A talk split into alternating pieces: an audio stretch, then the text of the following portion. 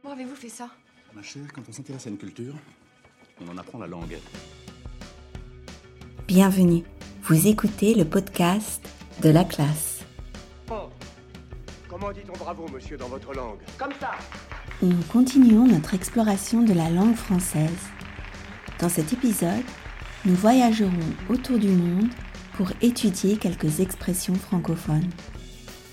Pour accéder aux transcriptions complètes et aux exercices de chaque épisode, écoutez les épisodes bonus et participez aux leçons réservées aux abonnés, téléchargez mon application ou visitez mon site internet laclassedestelle.com. Apprendre une langue.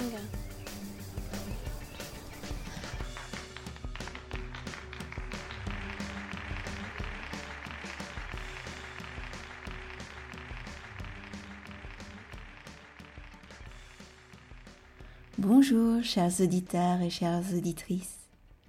Aujourd'hui, nous embarquons pour un voyage à travers les expressions francophones du monde entier.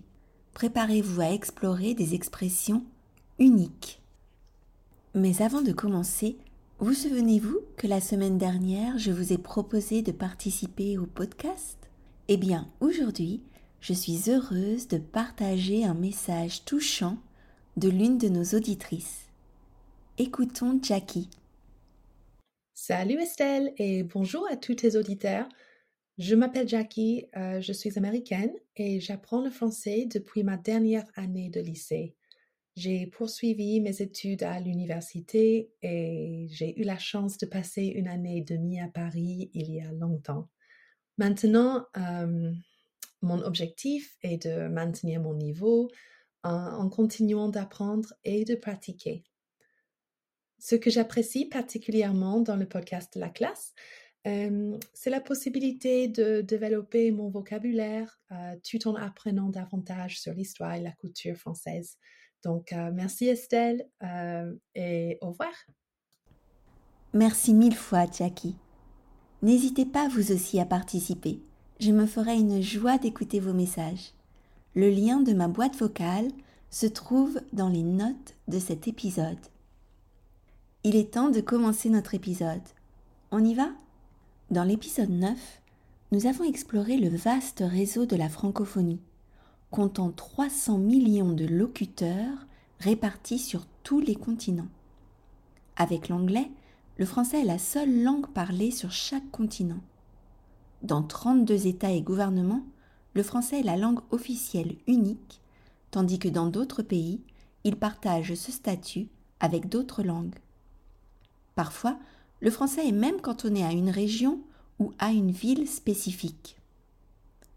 Cette diversité géographique offre un terrain fertile pour l'émergence de variations dans le vocabulaire des francophones du monde entier. On découvre ainsi que le Québec a préservé des mots de l'ancien français aujourd'hui disparus en France, tandis que certaines îles utilisent de nombreuses expressions issues du monde marin pour communiquer des idées. Découvrons ensemble ma petite sélection d'expressions. Commençons par l'Afrique avec une expression ivoirienne, c'est-à-dire de la Côte d'Ivoire. Poser sa candidature. En Côte d'Ivoire, si quelqu'un pose sa candidature, cela ne veut pas dire, comme en France, qu'il est candidat pour un concours ou un emploi. Non, non. Cela veut dire qu'il déclare son amour à quelqu'un. Par exemple, Émilie m'a confié que Jean lui avait posé sa candidature. C'est mignon, non? Continuons. Partons maintenant pour l'Amérique du Nord, précisément au Canada, où nous rencontrons l'expression avoir des bidous. Au Québec, si quelqu'un a des bidous, cela signifie qu'il a de l'argent. Par exemple, il a des bidous, il peut se permettre de voyager. En France, le mot bidou n'existe pas.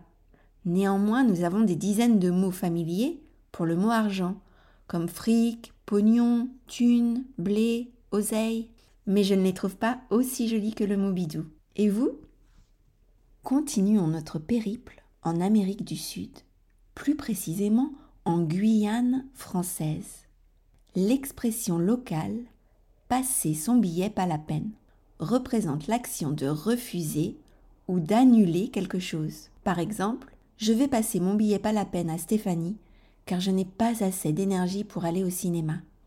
En France, on dirait tout simplement annuler quelque chose. Poursuivons notre exploration en Océanie. En Nouvelle-Calédonie, on utilise l'expression petit bateau gros la cale. La cale d'un bateau, c'est l'endroit où l'on met les marchandises. Cette expression, petit bateau gros la cale, nous vient donc du langage des marins et signifie qu'il ne faut pas se fier aux apparences. Par exemple, ne sous-estimez pas Daniel. Petit bateau, gros la cale. En France, on dirait l'habit ne fait pas le moine. En anglais, c'est l'expression don't judge a book by its cover que l'on utilise et en espagnol, on dit no hay que dejarse engañar por las apariencias.